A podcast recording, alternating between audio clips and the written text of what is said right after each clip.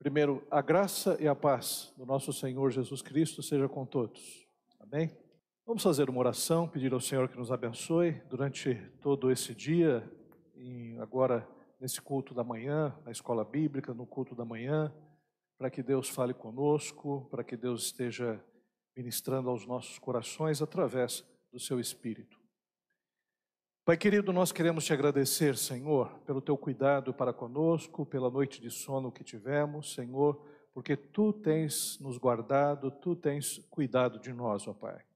E Pai querido, nós queremos te pedir, ó Pai, primeiramente, perdoa, Senhor, os nossos pecados, as nossas falhas, Senhor, trabalha no nosso coração, nos aperfeiçoa, nos santifica, Senhor, na tua verdade. A tua palavra é a verdade, Pai. Pai amado também, Senhor, que tu estejas nos aperfeiçoando com os dons e talentos, para que a gente possa exercitá-los e vivenciá-los.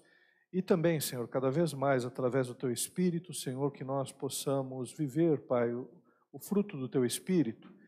Senhor, que possamos cada vez mais testemunhar, Senhor, dessas virtudes, ó Pai, que são do teu espírito, Senhor, para que possamos alcançar, Senhor, as pessoas que necessitam de Ti, Senhor, testemunhar, Senhor, da Tua graça, testemunhar do Teu Evangelho. Pai amado, quero já te agradecer pelos meus irmãos e irmãs que já estão presentes e aqueles que hão de vir e também aqueles que estão linkados pela internet. Alcança cada um dos meus irmãos, das minhas irmãs, aqueles que futuramente também, Senhor, vão, Senhor, assistir, Pai, esta live. Pai amado, que tu estejas, ó Pai, através do teu Espírito, conduzindo, falando, Senhor, consolando, edificando, exortando, Pai, a cada coração e a cada vida. Pai amado, nós te agradecemos por esse dia tão maravilhoso que tu nos destes e continua, Senhor, falando conosco, Senhor, de várias maneiras, de várias formas, de tal maneira, Senhor, que nós saiamos cheios da tua presença. É o que nós te pedimos é o que nós oramos, em nome de Jesus. Amém. Os irmãos podem se assentar. Meus queridos, oh, caiu uma folha aqui, né? acho que é, já é outono e a gente nem está percebendo, né? Meus queridos irmãos e irmãs, nós vamos recomeçar aquele estudo que nós estávamos dando a partir do livro né, e que é um livro de introdução ao Novo Testamento, e a gente agora vai retomar até o seu final. Nós chegamos até o Novo Testamento. E o que nós vamos fazer hoje? Nós vamos falar um pouco sobre a estrutura do Novo Testamento, vamos relembrar a estrutura do Novo Testamento, para que a gente possa, então, depois entrar livro por livro, onde nós paramos, até o Apocalipse. Bom, uh, começando então do começo. A, a Bíblia ela foi escrita por mais de 40 autores, num período que é, vai desde o século XV a.C. até o primeiro século do nosso, da nossa era né, por volta do ano 100, até o ano 100 da nossa era. Então, são, a Bíblia foi escrita por mais de 40 autores, num período de 1.600 anos. Então, pense bem o que é isso. pense bem o que é um livro ser escrito num período de 1.600 anos, que começa lá com Moisés, que viveu por volta do século XV, né? e termina lá com João escrevendo o Apocalipse.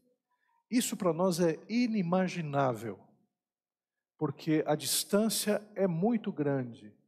A gente não está falando de um século, a gente está falando de 16 séculos.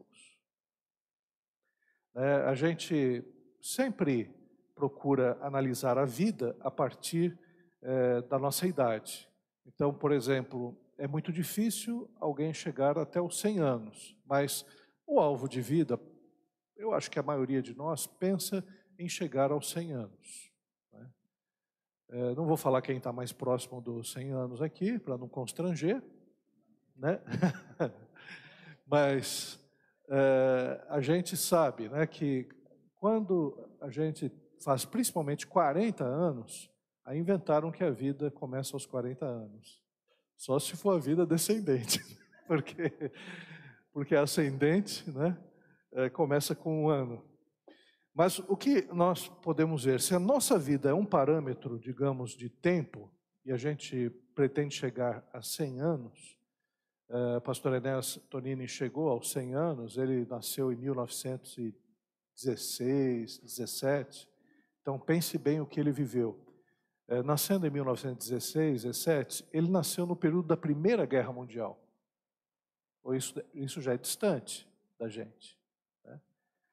Aí na sua infância, ele ficou, vivenciou as notícias da Segunda Guerra Mundial, né, entrando para a adolescência. E aí depois, né, ele foi é, vivendo todos os períodos, por exemplo, de grande parte dos presidentes, né, pegou o período, é, digamos, lá da República, é, depois do regime militar, é, depois dos outros presidentes da democratização, ele pegou todos esses períodos. Né? E nós, é, eu nasci em 1967, 1967, quer dizer, eu nem sonhava, eu conheci a Primeira e a Segunda Guerra Mundial pelos livros de história. Agora, nasci em 1967, já em pleno regime militar aqui no Brasil, em 1968 houve aquelas revoluções culturais em todo o mundo, né? e depois eu vivenciei o período que foi o período é, da queda do Muro de Berlim. Né? Eu estava na universidade quando caiu o Muro de Berlim. Eu recebi, até me lembro, como hoje, que nós recebemos um professor da Alemanha Oriental falando como tinha sido a queda do Muro de Berlim. Né? E eu tenho, tenho 60, eu nasci em 67, não sou tão velho assim. Né? É, algumas pessoas nasceram antes de mim. Então, se a gente pensar que a Bíblia foi escrita num período de 1.600 anos, a gente está falando da antiguidade. Um período né, em que a escrita ele era muito rudimentar. No período de Moisés, havia né, a escrita mesopotâmica, que era feita em tabuinhas de argila, e havia a escrita egípcia, né, que era feita em papiro. Então, você, a gente tem um papel, né, a gente tem é, uma série de facilidades. É, eu e grande parte dos irmãos aqui é, não pegaram, pegaram a parte da datilografia, né, e datilografavam uma máquina de escrever, uma Olivetti ou outra marca, e era terrível. Não tinha delete. Você tinha, se você errasse, era branquinho, né? Ou uma borracha, aquela borracha que o pessoal dizia, não, essa borracha apaga tinta. Apagava nada, rasgava a folha. Não tem esse negócio de apagar tinta, rasgava a folha.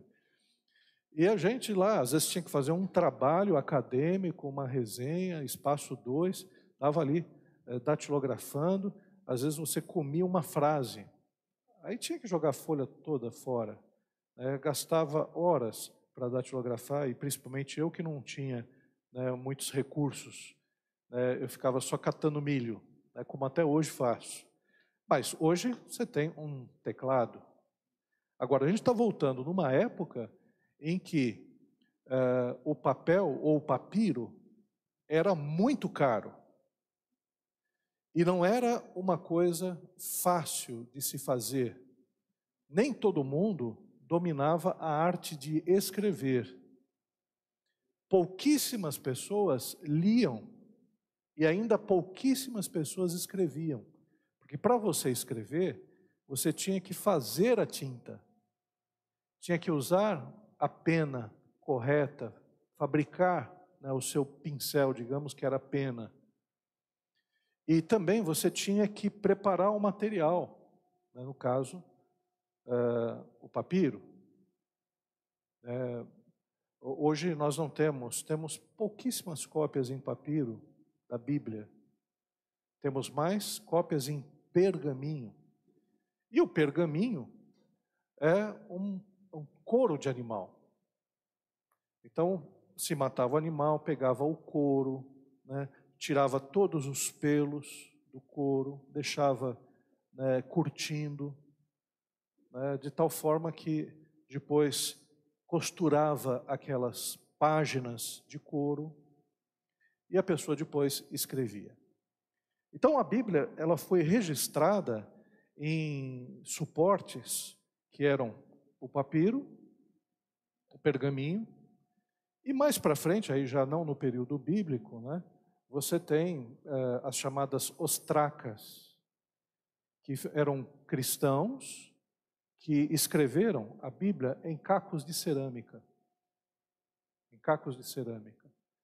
Uh, alguns cristãos também posteriores, posteriores escreviam versículos. Como a gente hoje tem aquele hábito de, às vezes, comprar né, um, um versículo que está grafado numa madeira, colocar assim na, uh, em casa, né, ou um adesivo no carro. Né? Os cristãos antigos também tinham esse hábito, principalmente no Império Romano. Então foram encontrados tecidos né, com versículos bíblicos e também alguns uh, pedaços de madeira. Então as pessoas utilizavam esses materiais e, claro, também a pedra também foi utilizada em menor grau, mas alguns registros também em pedra você tem. No Antigo Testamento, nós temos alguns registros arqueológicos falando sobre alguns reis de Israel. Né? A pedra moabita fala de uma batalha contra os moabitas. Você tem é, uma, uma estela que foi encontrada no Egito de Merneptah, que muitos acreditam que falam sobre as pragas do Egito. Né? É, você tem outros materiais também que falam sobre a existência dos abirus, que eram os hebreus. É, tem alguns, uh, alguns murais, por exemplo, o mural assírio, que fala da guerra de Senaqueribe contra o povo de Judá. Então, você tem algumas comprovações também arqueológicas dos textos bíblicos. Então, foram 1.600 anos para que a Bíblia fosse escrita. O Novo Testamento foi escrito nos últimos 100 anos desses 1.600. Jesus Cristo, ele divide a história. Né? Ele nasceu, veio a esse mundo, então, posteriormente, muito posterior, posteriormente, com o calendário de Juliano, quando o Império Romano já era cristão, eles resolveram fazer, então, um calendário colocando como ano zero o nascimento de Cristo. Esse calendário juliano tinha uma imprecisão. Então, Jesus Cristo, na verdade, nasceu quatro anos antes dele mesmo. Né? Então, havia um erro de quatro, alguns dizem seis anos do nascimento de Cristo. Então, até então, como é que eram contados os anos? Se contava em Roma a partir do início de Roma, da fundação de Roma. Segundo o que eles acreditavam, né? A cidade de Roma tinha um mito que ela tinha sido fundada pelos, pelo Rômulo e pelo Remo. Eles é, eram filhos de uma sacerdotisa que foi perseguida, então ela teve que se livrar dos meninos, colocou num cesto, né, e eles foram encontrados no rio, rio Tibre, né, que é o rio romano, e foram amamentados por uma loba. Então, símbolo de Roma é uma loba e duas crianças amamentando uma loba. História, claro, uma história lendária, uma história mítica, mas uma história né, bonita, né? Quer dizer, Roma foi fundada por dois, dois gêmeos, né, que eram amamentados por uma loba. Veja a força, como começou já forte, né, o povo romano. Então, o ano zero seria então a fundação de Roma. Rômulo e Remo fundaram então Roma. Foram os primeiros monarcas de Roma.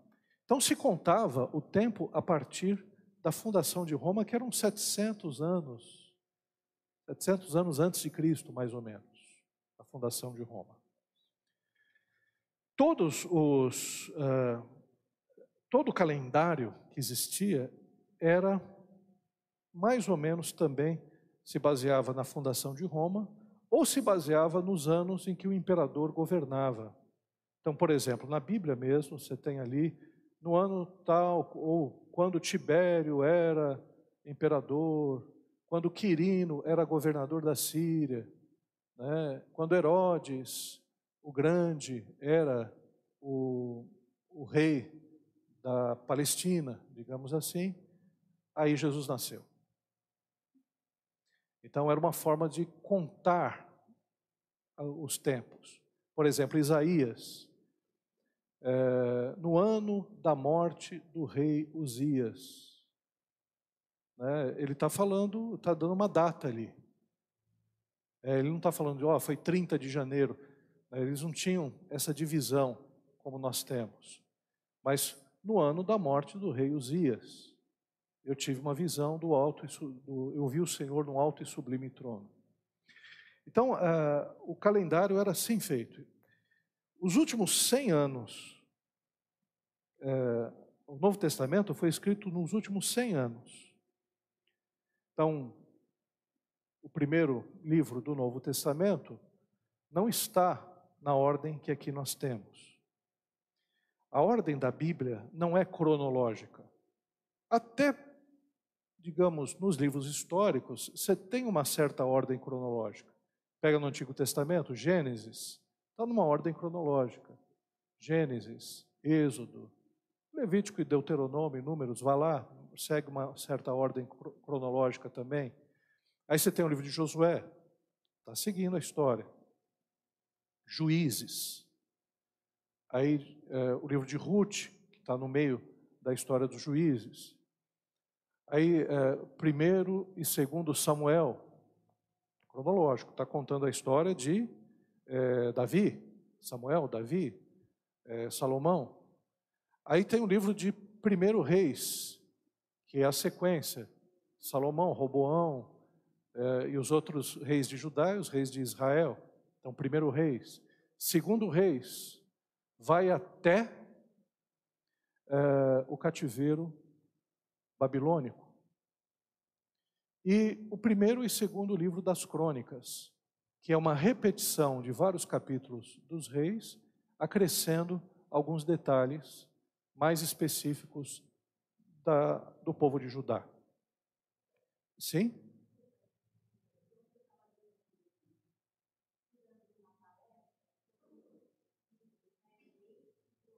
Sim.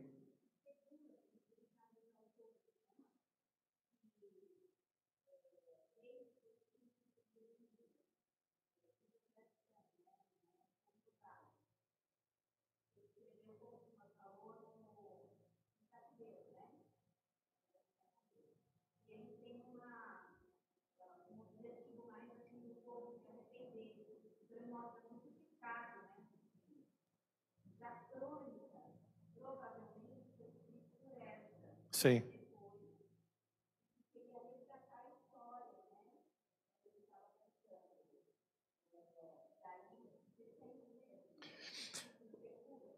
É, uh, os autores a gente é, é, especulação mesmo, né? Então deixa eu repetir aqui, pessoal da internet. É, Especula-se que primeiro e segundo reis tenha sido escrito por Jeremias. Na verdade, juntado por Jeremias, né? Porque, por exemplo, primeiro e segundo reis e principalmente primeiro e segundo crônicas, você tem ali umas fontes, né? Como dizia, como está escrito no livro de José o Justo, como está escrito no livro dos reis, como está escrito no livro dos reis de Israel, como está escrito nas crônicas do profeta Ido. Então, principalmente crônicas, foi uma juntada de vários livros históricos que tinham sido escritos, porque cada rei tinha um escritor que escrevia a sua história. Então, por exemplo, quando a gente lê na Bíblia uma história sobre Josafá, provavelmente alguém escreveu uma biografia de Josafá. E o autor de crônicas, de reis e de crônicas, pegou a parte dessa biografia de Josafá que servia né, aos objetivos do livro. Né? Primeiro e segundo reis, como você bem disse, é, tem a ver para mostrar os pecados que levaram o povo ao cativeiro. E segundo Crônicas também, só que focalizando só Judá e mostrando né, para o povo agora né, que estava voltando, reafirmando os males da idolatria em relação ao povo. Então, o processo de escrita da Bíblia foi complicadíssimo. Não foi uma coisa assim, né, fácil de se escrever, né, rápida. É, por exemplo, é, muitos acreditam de que a Bíblia mesmo, ela tomou essa forma, pelo menos até 1 e 2 Crônicas, no período do exílio. Que aí eles viram a necessidade de se manter numa cultura que era uma cultura babilônica. Eles estavam presos ali. Eles foram cativos lá na Babilônia. E os judeus eles tinham liberdade para cultuar, tinham liberdade para fazer os seus bairros, tinham liberdade para tinha uma certa liberdade na Babilônia. E eles quando chegaram na Babilônia, certamente levaram um susto. Imaginem, por exemplo, um povo um povo não tão desenvolvido sendo levado para os Estados Unidos. Com aquela tecnologia, com aquelas ruas diferentes, era a mesma coisa. O povo estava ali, era um povo que morava em Jerusalém, Jerusalém era pequena. Quando chega na Babilônia, já entra no portal de Ishtar. O portal de Ishtar, né, a deusa Ishtar, ele era todo feito com azulejo azul. Gente, para fazer um azulejo azul naquela época, né, era uma técnica muito refinada. Conhecia alguns aspectos de química ali para fazer o portal de Ishtar. É, é, lindíssimo aquele portal de Ishtar. E o povo já entrava pelo portal de Ishtar, Ishtar na Babilônia. Quando os judeus chegaram lá, eles e viram o lado ruim também da Babilônia. A Babilônia era idólatra. Aliás, entrava no portal de Ishtar. Haviam aquelas torres escalonadas, os zigurates, e cada zigurate era em honra a um deus, aquelas pirâmides. Né? Era em honra a um deus. Tinha a pirâmide no Egito e também as pirâmides escalonadas, que eram os zigurates na Babilônia. Então, o que, que o povo chegou, e principalmente os anciãos, né, principalmente né, os, os, levitas, os responsáveis é, pelo culto, a gente precisa organizar todo o nosso conhecimento. Porque até dentro da história de Israel, antes da Babilônia, eles tinham até perdido o livro da lei. E o Quias, na época de Josias, ele, olha o que eu achei aqui, o que ele achou? O livro da lei. Quer dizer, o povo na época de Josias não seguia mais né, a lei de Moisés. Olha só.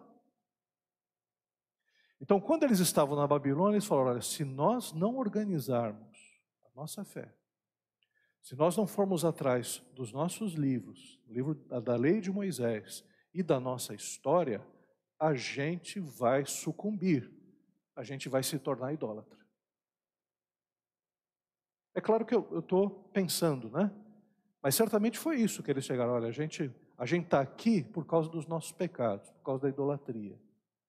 Então a gente tem até as profecias de Jeremias, né? Tem as profecias aqui dizendo, mostrando que a gente está aqui por causa da nossa idolatria. Então vamos cultuar direito agora. Então eles juntaram os livros que nós temos, pelo menos até primeiro e segundo Crônicas. Né? Então a Bíblia, no Antigo Testamento, nessa toada que eu estou dizendo, até está seguindo uma linha histórica, primeiro e segundo Crônicas, depois Esdras e Neemias. Até aí, né? E depois nós temos o livro de Esther. Até Esther você tem uma, uma certa linhagem histórica. A partir daí, é, parece que é um outro livro.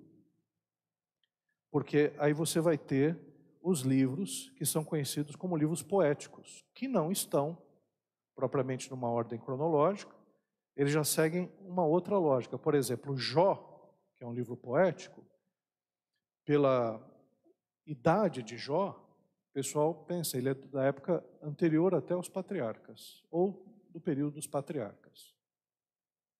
O livro de Salmos, você tem Salmo que é de Moisés, Salmo que é de Davi, grande parte dos Salmos, dos filhos de Coré, né? e, e, e, vários salmos anônimos. O Salmo de Asaf, e Asaf está num período, os coreitas estão no outro período, Davi está num outro período, e, e também Moisés está num outro período. Então, os salmos também não estão colocados numa forma cronológica. Né? Por exemplo, tem um salmo de Davi, que é o Salmo 51, que é o salmo do arrependimento dele, quando ele adultera com Betseba. Né? Então, por exemplo, lá no adultério lá de, de Davi, em 1 Samuel, seria muito interessante né, que estivesse o salmo dele. É porque lembra, como é que Davi se arrependeu do adultério dele no, em 1 Samuel? Ele estava numa boa, tal, pensou, ninguém viu, ninguém sabe, só eu e Betseba sabemos. Né? Dei um jeito no marido dela, coloquei ele lá na, na linha de batalha para morrer. Estou sozinho aqui, só eu e ela, é um segredo nosso. Como é que foi revelado que Davi havia pecado? Natan, profeta Natan, chegou, contou uma historinha. Olha, tinha um homem muito rico, cheio de ovelhas. E não é que esse homem rico foi e roubou a única ovelhinha de um outro homem pobre? Aí Davi falou: Quem foi esse homem? É a justiça né, de Davi. Né? Eu sou rei aqui, eu não vou aceitar esse tipo de injustiça. Quem foi esse homem? Né, porque eu vou, uh, eu vou matá-lo, penalizá-lo por causa disso. E Natan falou: Você é esse homem. E Natan não precisou nem explicar por, e qual história que precisava. Na hora, Davi chegou e entendeu que se tratava da esposa de, de, de Urias, Betseba, que ele tomou para si. Né? Agora, no Salmo 51 tem um salmo de Davi, que ele fala do salmo que ele fez arrependido por causa desse pecado. Tem alguns salmos de Davi que estão relacionados com algumas batalhas que ele teve. Né? Então, isso não está cronologicamente colocado na Bíblia. Né?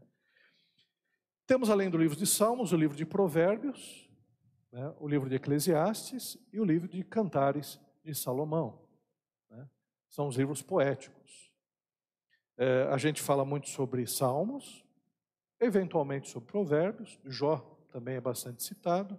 Eclesiastes, a maioria não fala porque ninguém entende. Será que esse livro é de convertido ou não? Né? E Cantares de Salomão, pior ainda. O pessoal até brinca, essas são as cantadas de Salomão, né? porque ele fica né, ali fazendo os seus poemas para a Sulamita e a Sulamita respondendo também os poemas para Salomão. Então, esses são os livros poéticos. Aí corta, começa os profetas. Os profetas, você tem os profetas maiores, que é aqueles que escreveram mais, e os profetas menores, aqueles que escreveram menos. E também não estão em ordem cronológica. Então, é, isso dá uma confusão, porque Isaías está profetizando na época do rei Uzias. Jonas, na época de Jeroboão II. Né? É, Ezequiel, na época do exílio, quando está terminando o período dos reis, está indo lá para o exílio na Babilônica, já está no exílio da Babilônica. Jeremias, na época dos reis portugueses, né? Joaquim, né? Joaquim, estou brincando, não tinha rei português, né? Era o nome que era de português, né? Joaquim, Joaquim, Joacás. Então, nessa Zedequias, Zedequias foi o último rei, né, que governou em Judá antes do exílio. Então, olha só a dificuldade para a gente entender. E no Novo Testamento também. No Novo Testamento, você tem os quatro evangelhos, que também não estão em ordem cronológica. Se fosse em ordem cronológica, Marcos seria o primeiro. Depois Mateus e Lucas. Não se sabe exatamente qual foi o segundo, se foi Mateus ou Lucas. E o último certamente foi João. Né? Então, se fosse em ordem cronológica, o Novo Testamento começaria com Marcos, Mateus, Lucas e João. Né? Depois nós temos um livro histórico, Atos dos Apóstolos, que é o livro que conta a história da igreja primitiva, mas não toda ela. Conta principalmente a história de Pedro e depois das viagens de Paulo. É, quem escreveu foi Lucas. Aliás, até o ideal para a gente entender a história do Novo Testamento é começar lendo o Evangelho de Lucas e terminar em Atos dos Apóstolos. Porque Lucas escreveu o Evangelho para Teófilo, a gente não sabe quem era Teófilo, e também escreveu Atos como uma continuação da história do Evangelho de Lucas. Depois de Atos, nós temos as epístolas paulinas. E como elas estão divididas? Também do maior para o menor. Primeiro, nós temos Romanos, 1 e 2 Coríntios, Gálatas, Efésios, e vai para as epístolas menores de Paulo, epístolas às igrejas. Depois temos as epístolas pastorais, 1 e 2 Timóteo, Tito e Filemão. Aí, outras epístolas, Hebreus, que a gente não sabe de quem é. Pode ter sido de Paulo, pode ter sido de Lucas, pode ter sido de, Bartol, de é, Barnabé. A gente não sabe quem escreveu, Hebreus. E aí vem outras epístolas, Tiago, é, tem as epístolas de Pedro, de João, tem 1 e 2 Pedro, 1, 2 e 3 de João, e a última epístola antes do Apocalipse, que é Judas, que é uma epístola pequena, até chegar no último livro da Bíblia, esse está bem colocado, que é o Apocalipse. Aliás, o primeiro livro e o segundo livro bem colocados: Gênesis, livro dos princípios, e Apocalipse, o livro dos finalmente. Né? Então, no Novo Testamento, a gente tem essa divisão, que é uma divisão que foi colocada, também não é cronológica. Para a gente poder construir a história do Novo Testamento, a gente precisa entender que os primeiros livros foram escritos por Paulo. Paulo foi uh, o primeiro escritor do Novo Testamento. Uh, Acredita-se, pela forma como ele escreveu o livro, que Primeira Tessalonicenses teria sido o primeiro livro do Novo Testamento. Alguns acreditam que Gálatas também teria sido né, esse primeiro livro. Outros colocam Tiago. Primeira Tessalonicenses, Gálatas e Tiago são os primeiros livros do Novo Testamento. Né? É claro que existe, às vezes, alguém que coloca outro livro, né, ou tira desses três, mas normalmente esses três são colocados como os três primeiros. Né? E seguindo as viagens do apóstolo Paulo, então aí a gente vai ordenando é, os livros de Gálatas, de 1 e 2 Coríntios, Romanos, sabendo que os últimos livros de Paulo certamente foram foi, o último livro foi 2 Timóteo, foi o último livro de Paulo. Né? Outro aspecto que a gente precisa perceber também é a respeito dos evangelhos. Nos evangelhos, né, pro, provavelmente, Marcos foi o primeiro evangelho. Marcos começa com a história de Jesus a partir do ministério de Jesus. não fala sobre o nascimento. Marcos fala do ministério de Jesus, o início do ministério com o batismo, e vai até a sua ressurreição. Se você pegar o Evangelho de Marcos e pegar o Evangelho de Mateus, você vai perceber que quase 90% do Evangelho de Marcos está em Mateus. Mateus conhecia o Evangelho de Marcos. Tanto é que você percebe que, tanto no Evangelho de Marcos, como no Evangelho de Mateus, e o Evangelho de Lucas, você tem passagens iguais. Passagens que se repetem nos três evangelhos. Nos três evangelhos a gente tem o batismo de João. Né? João Batista. Os três evangelhos. Até no quarto evangelho também, que é de João, você tem essa característica. Os evangelhos falam da ressurreição de Cristo.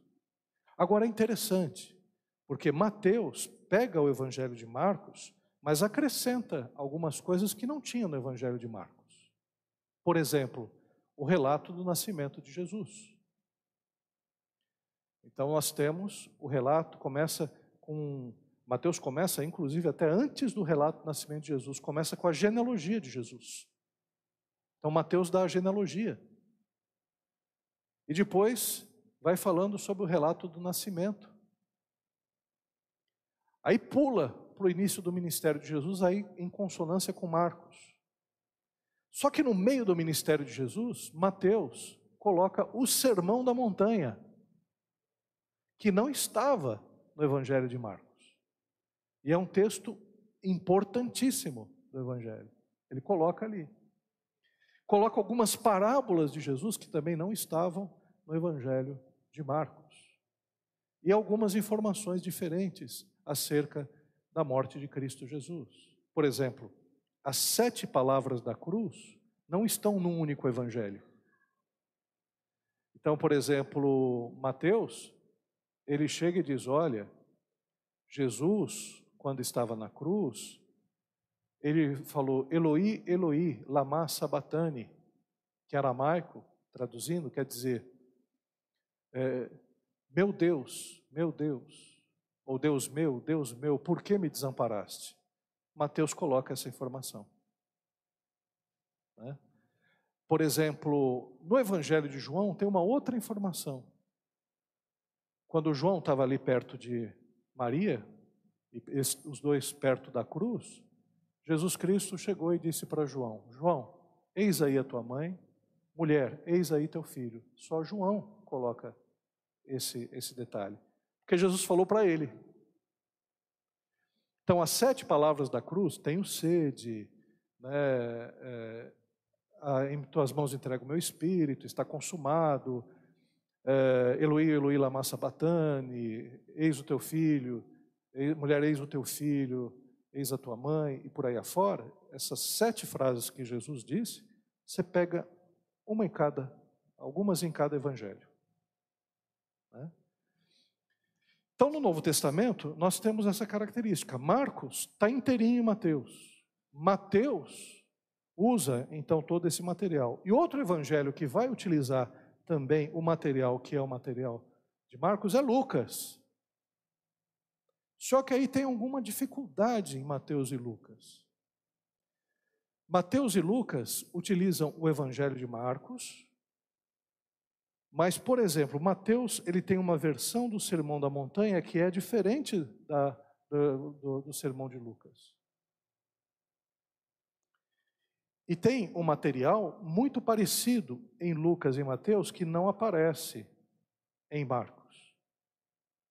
E aí vem uma outra teoria, de que havia um evangelho escrito em aramaico, que é a teoria da logia, que esse evangelho escrito em aramaico teria sido escrito por Mateus, e tanto Lucas como Mateus teria contato com esse evangelho que se perdeu. Então, o que existe de igual em Mateus e Lucas e não está em Marcos seria por causa desse evangelho. Ah, mas não seria então Marcos, Mateus copiou de Marcos e Lucas copiou de Mateus e de Marcos? Não porque tem material exclusivo de Mateus que não está em Lucas em material exclusivo de Lucas que não está em Mateus. Né? Então, essa é a chamada teoria dos três evangelhos. Então, veja que o processo para escrever o evangelho não foi assim tão rápido, porque Jesus Cristo, ele morreu por volta do ano 30. Os evangelhos foram escritos mais ou menos 30 a 40 anos depois. O evangelho de João, 50 anos depois. Olha que interessante. Né? Não foi de uma hora para outra. Demorou. Ah, o livro que foi escrito mais rápido foi no ano 49, que foi de Tiago, mais ou menos, e, e, e 1 Tessalonicenses, que foi o Paulo que escreveu. Né? Mas os evangelhos demoraram para ser escritos. Então, é, essa curiosidade é importante a gente dizer para ver né, o quanto o Espírito Santo teve trabalho nesse negócio para inspirar os autores para escrever o Evangelho. Paulo escreveu grande parte, mas o maior, qual o maior escritor da Bíblia no Novo Testamento? Aí a gente pensa, Paulo, ele escreveu mais epístolas. Mas não. O maior escritor do Novo Testamento é Lucas. Porque se você juntar é, o Evangelho de Lucas com o Evangelho de Atos, você tem uma quantidade de escrito maior do que as epístolas paulinas. Então, uh, e esses escritos foram feitos em grego, eu, eu termino aqui. Foram escritos em grego, e o grego, de diferentes formas de, e também narrativas né, de grego. Por exemplo, o grego de Hebreus é o melhor grego. Segundo lugar, vem Lucas, que escreveu muito bem. Em terceiro, a gente pode colocar Paulo. E o pior grego do Novo Testamento é Marcos. Claramente, João Marcos, ele estava mais familiarizado com o aramaico do que com o grego. Então ele está escrevendo em grego, mas ele não domina o grego como, por exemplo, o escritor de Hebreus, Lucas e o próprio Paulo. Então, se você for no grego, você vai perceber a diferença de estilo. Os tradutores, quando escreveram aqui, escreveram em português, a gente não percebe né, essa característica. Percebe um pouco, a gente percebe que o Evangelho de Marcos é muito mais simples que o Evangelho de Mateus e Lucas. Né? Mas essa diferença a gente não percebe. E se a gente for por Antigo Testamento também, a gente vai perceber muitas diferenças de estilos. E ainda para encerrar, os escritores do Novo Testamento, por exemplo, João, né, Lucas, é, o apóstolo Paulo, é, provavelmente, né, aqueles que escreveram o Evangelho, eles ditaram o Evangelho para que outra pessoa escrevesse. Por exemplo, o amanuense, aquele que é o escriba de Paulo, em Romanos foi Tércio. Foi ele que escreveu. E João Marcos também foi o escriba, provavelmente, de Pedro. Quando escreveu, Pedro escreveu a sua carta. E, e a gente percebe por que isso. Porque naquela época, né, para você escrever, você não tinha a técnica para escrever né, para preparar tinta. Estou repetindo, né? Eu falei isso a princípio. Então era preciso um escriba que fizesse esse trabalho. Semana que vem a gente continua então falando sobre o Novo Testamento. Eu só quis relembrar alguns aspectos introdutórios da escrita do Antigo Testamento e do Novo Testamento. E alguém tem alguma pergunta? Pois não, irmã Celina.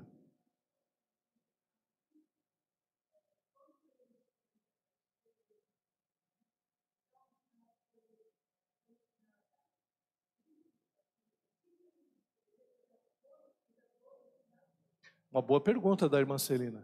Por exemplo, no Novo Testamento, qual era a Bíblia que eles utilizavam? era o Antigo Testamento. E uma versão muito utilizada foi tanto a versão que era a versão em hebraico mesmo, e também a Septuaginta, que era uma versão grega da Bíblia. Então eles usavam mais o Antigo Testamento. A Bíblia que Jesus utilizava era o Antigo Testamento.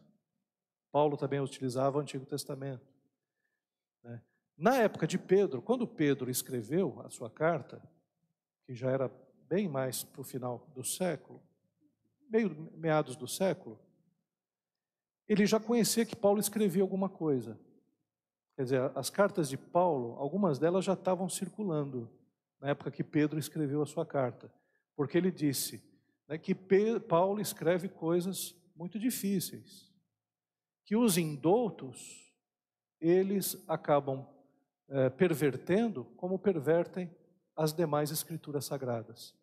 Então, alguma coisa de Paulo já estava circulando, algumas cartas de Paulo. Ele foi mais rápido, digamos assim, para escrever. Né? Agora, quando João escreve, ele é o último escritor, aí já os, as cartas e os evangelhos já estavam produzidos. João foi o último escritor, ele escreveu o Evangelho de João, escreveu as cartas escreveu o Apocalipse. Então, por volta do ano 80, tudo já estava escrito. Sim?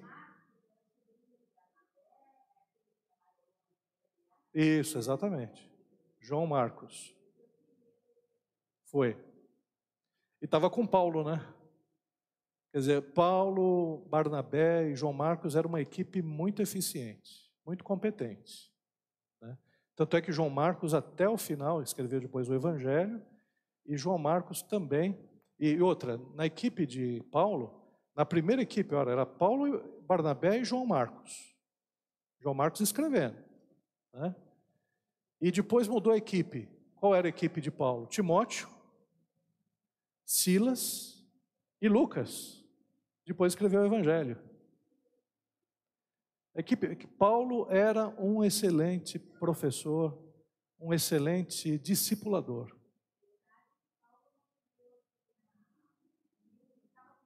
Não estava.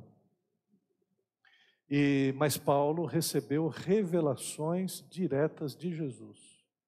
Como a gente sabe disso? Que em 1 Coríntios, quando ele fala sobre a ceia, ele diz: Eu recebi direto de Jesus essa instrução. Aí fala como proceder na ceia do Senhor. Então, tem alguns textos lá de 1 Coríntios que a gente percebe que Jesus apareceu a Paulo. Né? E claro, Paulo depois teve contato com os outros autores, os outros apóstolos, né? Mas em 1 Coríntios ele falou: Isso aqui eu recebi direto do Senhor. Olha só, hein? Que na verdade Jesus Cristo escolheu os, os 12 apóstolos, um era Judas que traiu, mas esses apóstolos eles tinham um pouco de pés de barro. Eles não queriam sair de Jerusalém. E foi necessário que Deus, Jesus, escolhesse Paulo, porque Paulo ele tinha um pé missionário pés missionários. E Paulo foi, tanto é que Jesus Cristo falou: Olha, você vai ser apóstolo para os gentios. Né? Depois, os outros apóstolos foram dispersos e saíram para outros povos. Mas Paulo foi, já engatou primeira viagem, segunda viagem, terceira viagem missionária, foi preso, evangelizou lá em Roma e tudo mais, e ainda acredita-se que fez uma quarta viagem missionária para a Espanha. Depois foi preso de novo e aí foi morto em 2 Timóteo a gente percebe isso. Então, Paulo era um sujeito viajado. Né? E, e, tinha essa facilidade de pregar o evangelho para outras nações. Né? Amém. Vamos orar? Vamos ficar em pé um pouquinho? Né? Estica o dedão para não dar cãibra. Estava né? ontem no aniversário, estava né? lá o Toniel. O Toniel, deixa eu ficar em pé aqui, pastor, deu cãibra. Né? Daniel.